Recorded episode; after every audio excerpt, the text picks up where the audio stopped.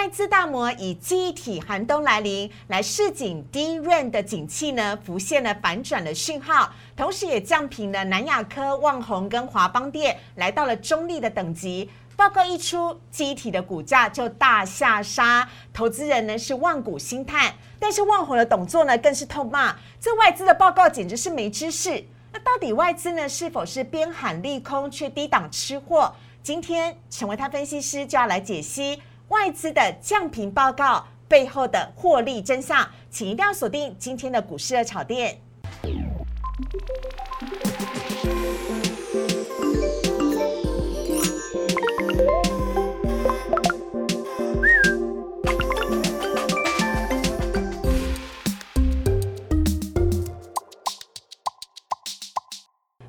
炒店标股在里面，大家好，我是主持人施伟。我们在今天节目当中呢，邀请到的是能歌善舞、才华洋溢的陈维泰分析师。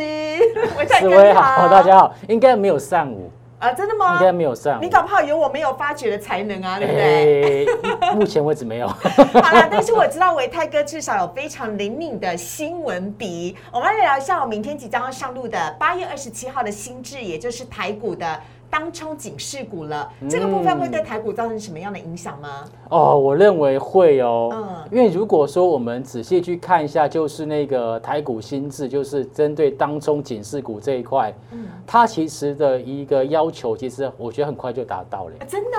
例如说，呃，单日当冲的这个比例超过百分之六十，就可能就会列入观察名单。对。然后呢，列入观察名单三天之内。然后你都没有改善，就会列为警示股，然后就开始做一个处置。嗯，哦，那或者是你某一段期间当中，如果说你都持续维持百分之六十的一个当冲比例的时候，嗯，好，平均来讲，它也会让你变成所谓的警示股。嗯，哦，那根据我个人的观察，就是在过去这一个礼拜，嗯，就是当冲比例超过六十 percent 单一天哦。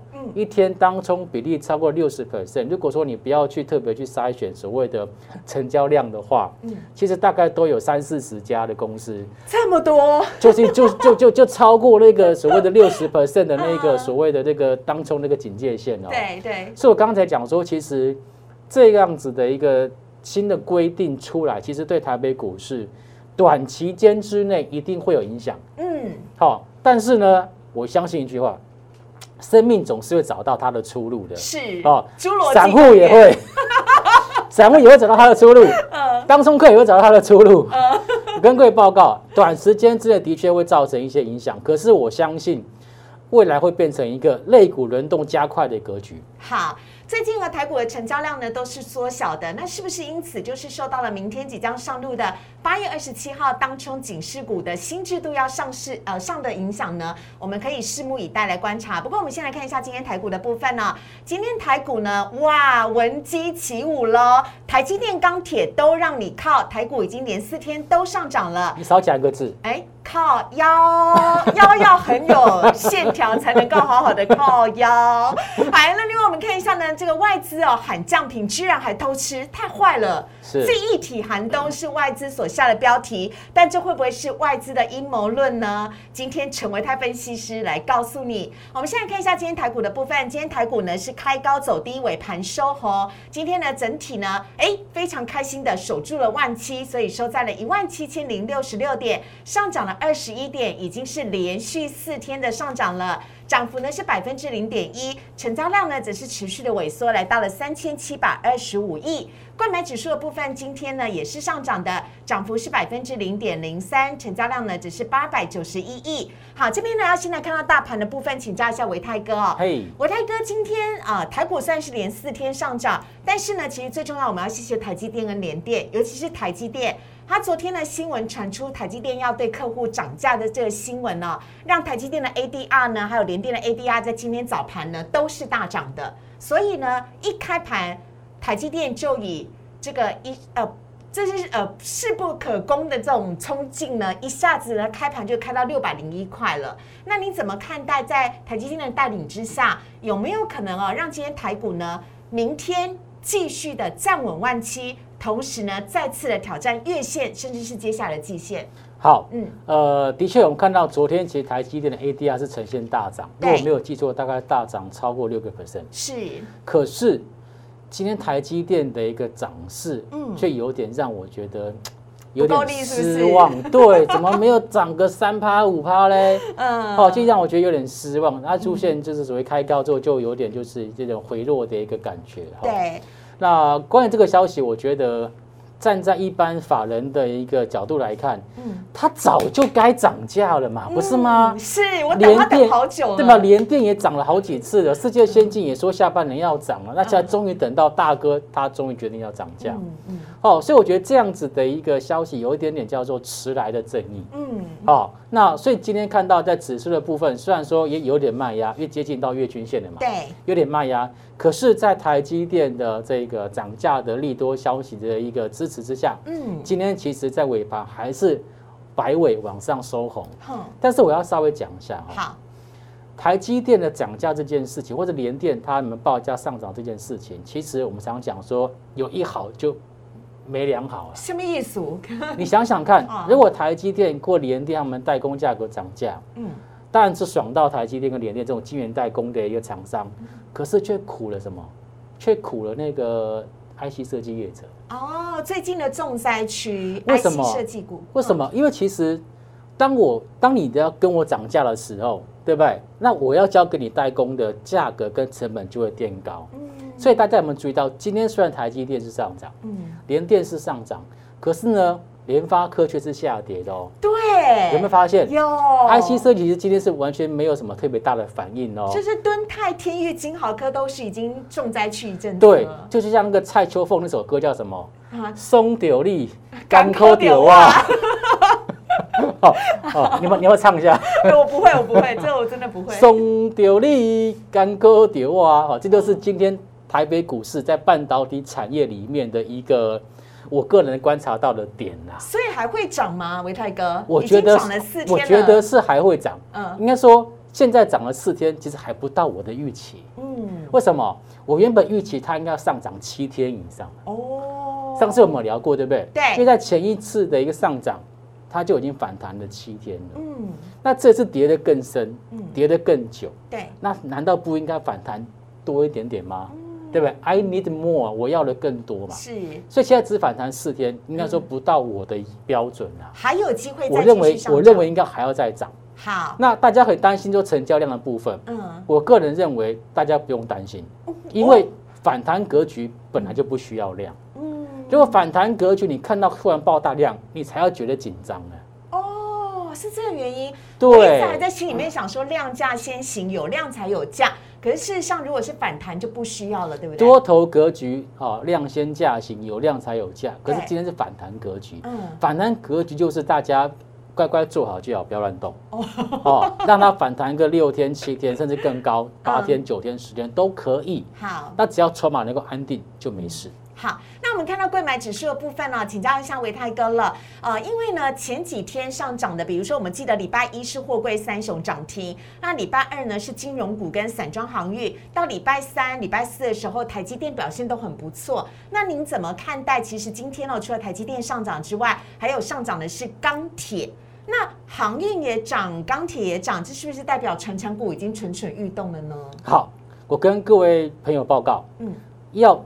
习惯这样子的 tempo 啊，什么意思？为什么？嗯，因为哈，我们刚刚开始不是讲吗？嗯，八月二十七号之后，这个所谓的一个警示股的心智，针对当冲的一个比例比较高的族群，嗯，会列入观察名单，对不对？对。好，所以这些所谓的当冲大户，嗯，很可能哦，就是我今天冲第一天我冲航运，嗯，第二天我再冲航运，嗯，第三天我就不冲了，嗯，因为连续三天。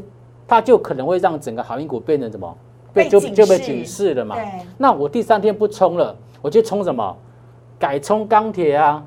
钢铁冲一天，钢铁冲两天，第三天啊我又不冲钢铁了，我跑去冲什么？冲纺织、冲塑化、冲 IC 设计，可不可以？可是你这样让我很担心，说今天至少有七档钢铁股上涨的涨停板的钢铁股，会不会是一日行情啊？我跟各位朋友报告，波段的角度来讲，它不会直接就结束，嗯，但是它的 tempo 会跟以前不太一样。嗯以前是涨涨涨涨涨涨个五天六天，然后才休息嗯嗯，涨到它被警示才休息。是，那现在是可能涨两天、涨三天，那主力就觉得说那不行啊，以前我涨七天，我赚了一天，假设赚个五趴六趴嗯，我涨七天可以赚这个四成五成，对不对？我我赚了四成五成，我在我被警示，我甘愿呐，对不对？可是我现在不一样哎，我现在涨三天，可能涨了二十 percent，我就要被警示，嗯我我刚弯嘛，嗯，我就怎么样，我就三天我就不玩了，哦我就做别支。了解哦，所以同那个各位朋友要去注意到，就是说，接下来台北股市的 tempo 轮动速度会加快，所以一定要熟悉这种类股轮动加快速度的一种操作模式。好，但是呢，相对来讲，我们要提醒一下，如果手中有钢铁股的朋友，可能要特别明天留意一下啦，哈。开盘的走势，大家可以稍微去计算一下嘛，嗯因为假设是当冲这一个所谓的警示心智出来，你就算嘛，哎，今天第一天爆大量上涨，嗯哇，第二天就当冲量有很多，第三天就不要追高了。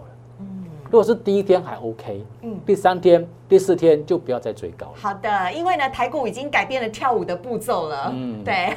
好，我们来看一下呢，今天呢，三大法人买卖超的部分呢，今天首是再次的卖超啊，三大法人是合计卖超了一百六十一亿，那外资呢则是卖超了一百五十九亿，投信则是已经连八买喽，连续买超了八天，为季底做账呢来预做铺路。我们来看一下外资买些什么，外资呢今天买了大涨的联电以及群创、电影、融成跟玉山金。那值得留意的是呢，外资哦今天呢同时也买超了表现不错的台积电跟中钢。另外呢，外资卖超的部分呢，除了华航、台气营、东森、友达跟宏基之外呢，也有不在排行榜当中的万海、长荣跟阳明，提供给大家来做参考。投信买卖超的部分，只是看到今天投信改了耶。之前呢，呃，买超的第一名呢是今天涨停板的智源，还有开发金、永丰金跟第一金以及人保。另外呢，持续卖超是群创跟友达。好，我们这边先先稍微休息一下啊，因为我们来看一下维泰哥呢，等会要来告诉我们记忆体的寒冬到底是不是真的来了，还是这一切都只是外资的阴谋而已呢？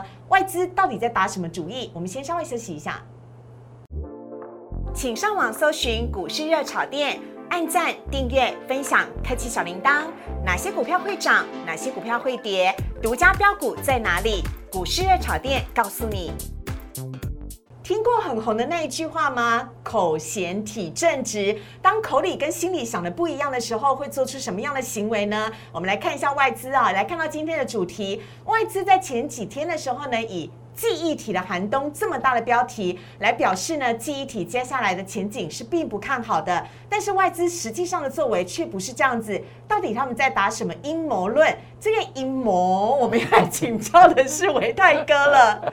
维泰哥有请。西，外资的阴谋是这样讲吗？对对对对对，好，呃，在讲这个之前呢，嗯我还是要跟大家分享一下，其实嗯，投资朋友真的不要养成看新闻做股票的习惯。哎，哦，因为其实新闻其实是已经好几手的消息，嗯，对不对？从公司派，然后再到呃法人圈，然后再到记者圈，然后再往外看到大家的新闻。是，大家看到新闻，所以其实我觉得不是他们不好，嗯。而是他的讯息的传递过程当中，我们是属于比较后面的一手。嗯，那如果说照着这个新闻去做股票，其实很容易就犯了就是追高杀低的错误。嗯，散户最常见的错误啦，对所以我觉得尽量不要看着新闻做股票，可以借由新闻了解一下基本面，嗯。但是呢，不应该借着新闻的内容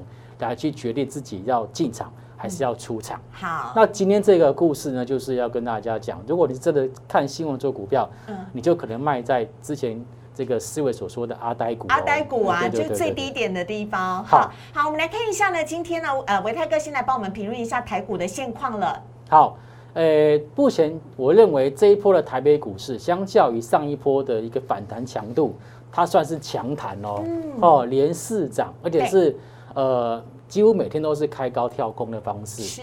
好，这个其实算是强弹的一个结构。那现在也正在挑战月线。对，短线上面是挑战月均线的反压啦。那会不会过呢？我个人其实持中性的态度。嗯。它也许稍微补个量，譬如说像刚刚在节目的上半段我们看到，嗯，不管是外资跟内资都买超了金融股，对，就有没有可能明天金融股就嗯用力一下就过去，有没有可能？有可能，有可能。所以其实我倒认为说，目前的不管是月线或者是季线，都不要把它视为一个不可能的任务。嗯，好，但是呢，能不能够走得很长远，或者是跳得很高，我个人认为资券的变化是关键。好。好，我们来看一下最近台北股市在集中市场的一个资券变化。好，其实，在过在过去这五天当中，基本上呢，其实融资是小幅度增加，是，并没有大幅度的增加哦。好，那反倒是融券这边有一点点，就是出现在昨天是出现融券的大幅度的一个减少。是，所以其实有一点点就是资跟券都在彼此的再去做一个试探。嗯，哦。并没有像之前一样融资大幅度的一个加码，然后往上冲的那种感觉。好，那再来看一下，在这个 OTC 的部分，OTC 其实就更明显。OTC 其实在这个反弹过程当中，融资其实并没有太大幅度的增加，反倒是融券。看起来已经连续五天到六天是出现融券往上做增加的一个情况。一些基础哟，你们觉得那个越盖越高，每天那个融券增加的幅度都很明显呢？对，这告诉我们说，其实现在市场上面有很多的投资人都认为什么？哎，这个行情哦，这个会反弹之后可能还会再大跌哦。哦，所以他才所以他才会去去做一个放空动作。可是我跟各位报告。往往越是融券放空的越多越快，反而不容易跌哦。为什么？因为其实它在这边放空的越多，其实未来假杀间越不跌的时候，因为你知道融券跟融资不太一样。嗯，融资的保证金大概是四成到五成，融券的保证金要九成呢。哦，所以去用融券放空的投资朋友，他会承受很大的资金压力。是，如果短时间之内它的股价放空出去的股票不跌啊，嗯。他会有那种压力存在，一有压力存在的，他可能哪天，例如说，也许明天后天，哦，美国股市大涨，台积电又大涨，哇，它可能就受不了了，它融券就会去进行这个所谓的强制回补，我们在自行去做做这个所回补动作，对，那这样就会把这个指数呢或者股票呢会在往上做推高，没错，哦，思维进步很多，所以啊，所以我刚才讲说，目前虽然说在月均线附近。看起来好像要过不过，可是我觉得，如果以目前的架构来看，我认为往上冲过去，甚至冲过去再拉回的机会，我觉得都还是有机会。我们要感谢融券这个反指标，让我们更轻易的判断。好，来看一下今天的主题的部分呢。呃，维泰哥来告诉我们，这是在八月十二号的时候，《经济日报》有这样的一篇报道，说是大摩降平了记忆体的评价，而且还说记忆体的寒冬来了。嗯，维泰哥。嚯！这篇报告啊，真的是掀起了，它不是掀起的涟漪而已哦，这掀起了国内这个所谓的记忆体产业的一个滔天巨浪。嗯，因为这个消息丢出来之后，哇，很多人，尤其是那些所谓的大老板，嗯，记忆体的大老板哦，我们就不点名了啦，哈，都纷纷跳出来说，你欧贝贡，嗯，哦啊，我们公司的订单就是到年底，嗯，有些公司讲啊，我们的订单年进度已经到了明年了，嗯，所以呢。大家就对于这一次当时这个这个他都点名的什么南亚科啦、万宏啦、华邦电啊这一些哦，把它降平的公司啊，因为是大摩嘛，Morgan Stanley 嘛，大家都觉得哦，这个这个外资很专业，然后赶快因为这样子这个这个新闻啊，然后就卖股票，卖股票，结果好啦，我们看一下最近它发生什么事情。好，来看到下面，就是在前两天的事情哦，是。哦，八月二十四号一样在经济日报，哎。为什么要强调一样？这经济日报你知道吗？就是同一家媒体也会有不一样的新闻报道角度吗？没错，嗯，正反两面。以前哦，我比较常看到经济说多，工商说空。哎，对我也会，对不对？对。然后以前我老板啊，嗯，我们那时候在研究部当主管的时候，嗯，他说：“哎，那个维泰有没有报纸？有没有必要少订一份？”我说：“ 老板不行，因为如果少订一份，你就会只看到多的那一份。”你或者你直接你只订到空的那一份，有所比较才会知道。对对对，所以我说老板一定要订三份，经济要订，工商要定，工商要定电子要定嗯，苹果也要定哦，因为苹果有娱乐新闻。好，OK，是这个是题外话。好。我就是说，我很少看到同一则呃，就是这样同一个这个新闻的一个这个媒体，它多空都都都讲。报道了，然后很好笑的是，哎，八月十二号新闻看出来是空的，就八月二十四号看到华邦店营运法人畅旺，对对不对？对，说什么这个入场的供给啊，没有像年初一样呢啊大幅度的扩散啊，嗯，所以呢，它的 No Fresh 的报价有机会上涨，是甚至呢，第三季跟未来的第四季的营运展望都是乐观看待。我改了更好，如果我这才刚卖掉华邦店，我会整个傻眼。我想说你搞要争，冰嗯的啊，好在把我当当什么在耍吗？哎怎么那个报道是不一样的呢？对，好，那这样子对于华邦店的股价这一阵子记忆体的股价造成什么影响？我们要请维泰哥来帮我们解析了。呃，首先呢，我们先来看到，我们再看第二则新闻，这个也是很精彩哦。好，第一轮拉货猛，然后蓝雅科来电，嗯同样是八月二十四号的新闻。对，我我还是要讲说，这跟这个跟新闻媒体没关系，嗯。就是 就是有就是产业界的新闻，就是就就是多空跳来跳去，嗯。所以我刚才一再跟大家讲，各位投资朋友，拜托不要看新闻做股票，请大家锁定股市的炒店。诶、也对哦，这个是非常好的方式。OK，哦，再看这个新闻，他说哦。第二季的第一轮哦，不管是利基型的还是标准型的，基本上出货成长都优于预期 OK，然后呢，南亚科啊这些的相关的台厂后市看好，嗯。更扯的是下面这一段，我特别把它截出来。嗯，他说第二季营收季增率二十八趴，是，这完全跟刚刚的那个大摩说的集体寒冬完全是两码子事。嗯。更夸张是下一个，营业利率从第一季的十七点一上升到三十一点二，哎，你知道我这个散户看在眼里的差别是什么吗？前面那个降价降平，喜力大摩跟你供哎，哎呀。但是现在南亚科所公布的这个他们的营收跟那个呃利益率这个部分，它是货真价实的急，它就是摊出来给赚你看啊，对我就是有赚钱嘛，就是打脸对啊，怎么样？啊？我就打脸，十七点一趴拉高到三十一点二趴。嗯，业者强调第三句持续看升。呵，好，那我基本上不会去评论说啊，到底是是怎样的。就我觉得产业面的确有时候会变化的很快好，但是如果你真的是看新闻去做股票，很可能就会砍下来打鼓。我们看下一个，好，这是实际呢这个呃股价的一个变化。我们看到啊，新闻媒体看衰，外资看衰的那天是八月十二号，对，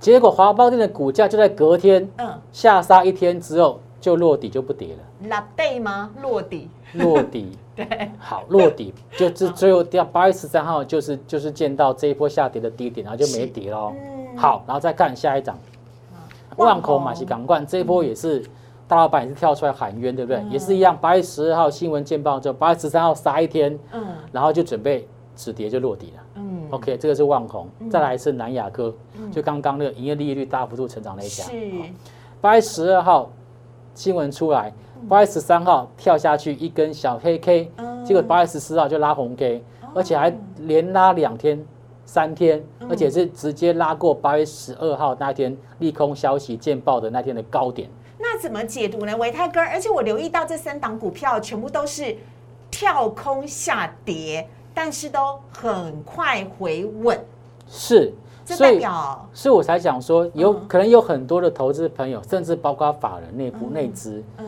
可能看到这个新闻都吓到了。嗯。然后就赶快把自己手中的股票就卖出去。嗯。可是外资在做什么？我们看下一张，好。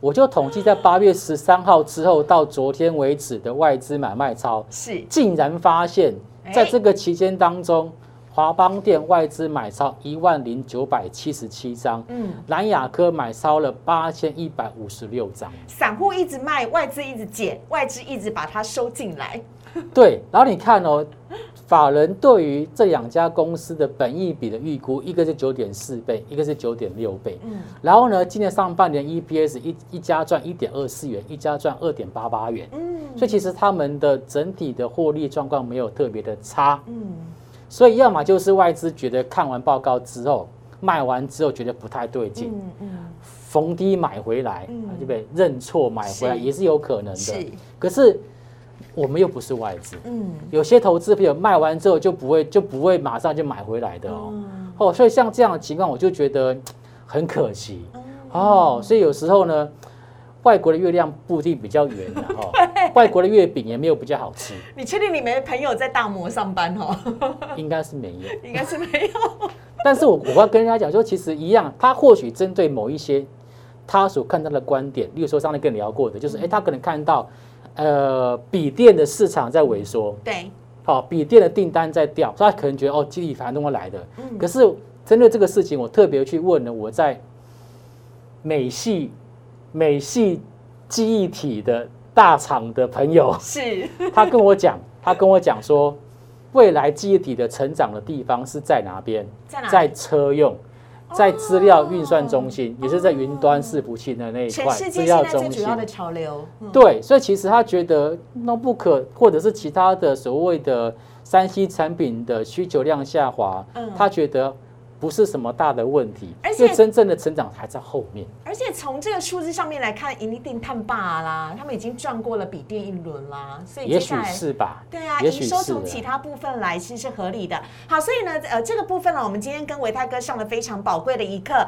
所谓呢，呃，口嫌体正直啊，哈，有时候当你在看新闻的时候，要像维泰哥一样多一分实事求是的检验功夫。你要去看一下外资他们实际的买卖超，那是最真实的他们的实际的行为来反映出他们到底是在打着什么样的阴谋论。哈，好，以上呢提供给大家来做参考喽。所以呢，请有华邦电、南亚科以及旺宏的朋友呢，还是要好好的仔细观察你手上的持股，来做个审慎的评估。我们也非常谢谢维泰哥。谢谢思伟。好，我们来看一下 Q&A 的部分。首先呢，第一题先来看到的是联电怎么看？今天联电上涨哎，而且是所有均线之上。嗯，如果说接下来嗯联电的报价也持续往上做走高的话，是，我觉得其实以目前它的整个趋势，如果没有改变的话，呃，挑战前波高点，我觉得机会蛮大的。前一波的高点呢，在荧幕上看得到是六十三点九块。对，啊，今天今天收盘收六十一点二嘛，然后今天的高今天的高点其实也非常接近。对六十二点四。哦，那再加上你看外资跟投信，尤其是内资投信，基本上是一直在在买方。嗯，哦，所以我觉得它要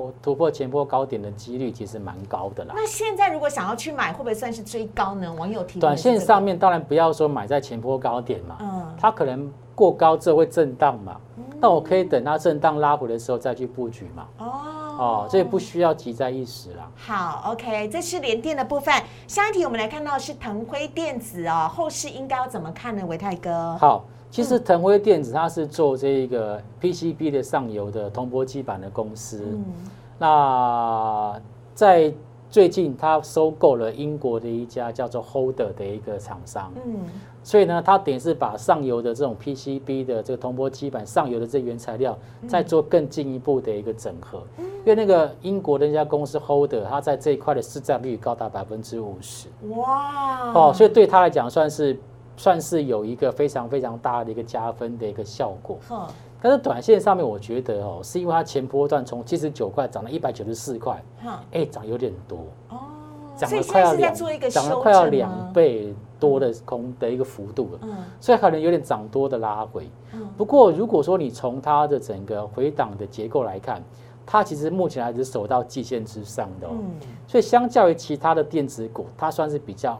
强势的整理。嗯，哦，所以在操作上来讲，我个人认为就是，呃，短期上面其实你可以不用再做杀低了。嗯嗯那唯独就是投信的部分，可能要再看一下，嗯因为其实，在七月底八月初那一波下跌，其实投信有在做它的持股的调节，是，导致它的股价的一个下跌。也就是它呃蛮蛮大幅度的一个卖出啊，对，哦有点就是它就做一个获利了结的动作。对，所以等到投信它的卖压正式结束了之后，是。要再做加码，要再做介入，我们再来看看。好，这是腾威电子最后一题呢，要来看到的是精彩了，这是台积电的小金鸡哦，跌破了季线。那如果已经亏损的话，应该要继续报，还是建议要换股操作呢？有请维泰哥。好，我们来看一下精彩，它这一波其实从前波段的高点一九二哦嗯，跌到了这一波大概相概一百三十块钱的位置，嗯但是呢，也非常接近到前波段的起涨点一百一十六的位置。嗯所以我个人认为，以我个人的经验呢、我不会在这个地方去做杀低。哦那同样的，因为金彩它是属于台积电的集团的子公司嘛，对，一给哪里没 key 呢？就是台积电的子公司都还表现不错，但是它好像对都，它就是这波反弹，目前看起来是受制到月线的反压。是哦，所以我个人觉得呢，短线上面它要去做一个反弹。嗯那反弹能够到什么样的一个地方？例如说月线到底过不过？嗯。如果月线不过，甚至它有再一次出现这种所谓的反弹，然后筹码松动的情况，是。那我们再来去做一个换股的操作。以目前来看，大盘也还在反弹啊，嗯。